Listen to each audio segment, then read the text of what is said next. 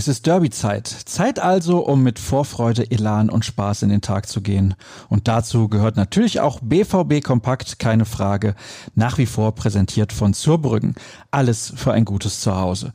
Infos bekommt ihr auf zurbrüggen.de. Ich bin Sascha Staat und begleite euch durch die kommenden Minuten mit den wichtigsten schwarz-gelben Infos. Und natürlich starten wir mit der Meldung des Tages, auch wenn sie alles andere als positiv ausfällt. Denn Emre Can hat sich mit dem Coronavirus infiziert. Er ist allerdings frei von Symptomen und befindet sich bereits in häuslicher Isolation. Das vermeldete der Verein gestern gegen 17.30 Uhr und fügte direkt an, einer Austragung des Spiels stünde nichts im Wege.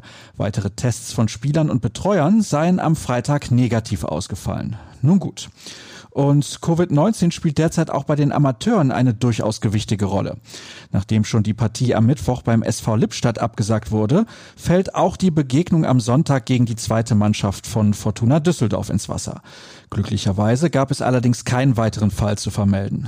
Wobei es so langsam aber sicher eng wird, was die möglichen Termine der Nachholspiele betrifft. Bei insgesamt 21 Mannschaften in der Regionalliga West müssen sich die Spielplangestalter etwas einfallen lassen. Was war ansonsten los? Ein Ex-Boruss hat einen neuen Arbeitgeber gefunden, Michael Skibbe. Bis Mai war er noch als Jugendtrainer beim BVB tätig gewesen. Nun zieht es ihn in die Wüste, beziehungsweise dorthin hat es ihn bereits gezogen.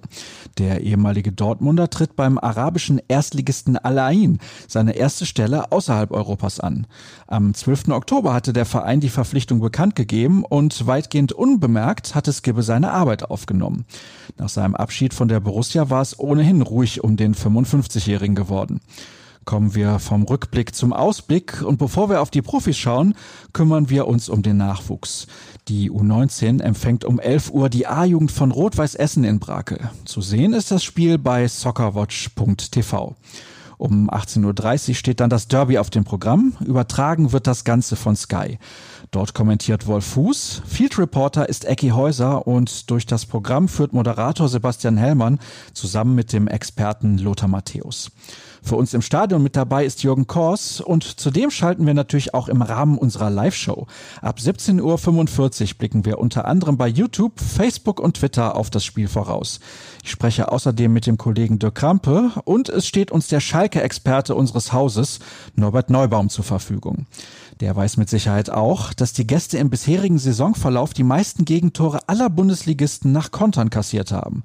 Und dreimal dürft ihr raten, wer die meisten geschossen hat. Richtig, Borussia Dortmund.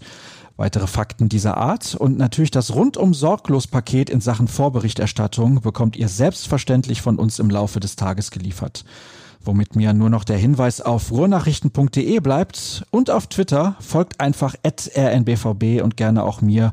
Sascha Start ist mein Händel.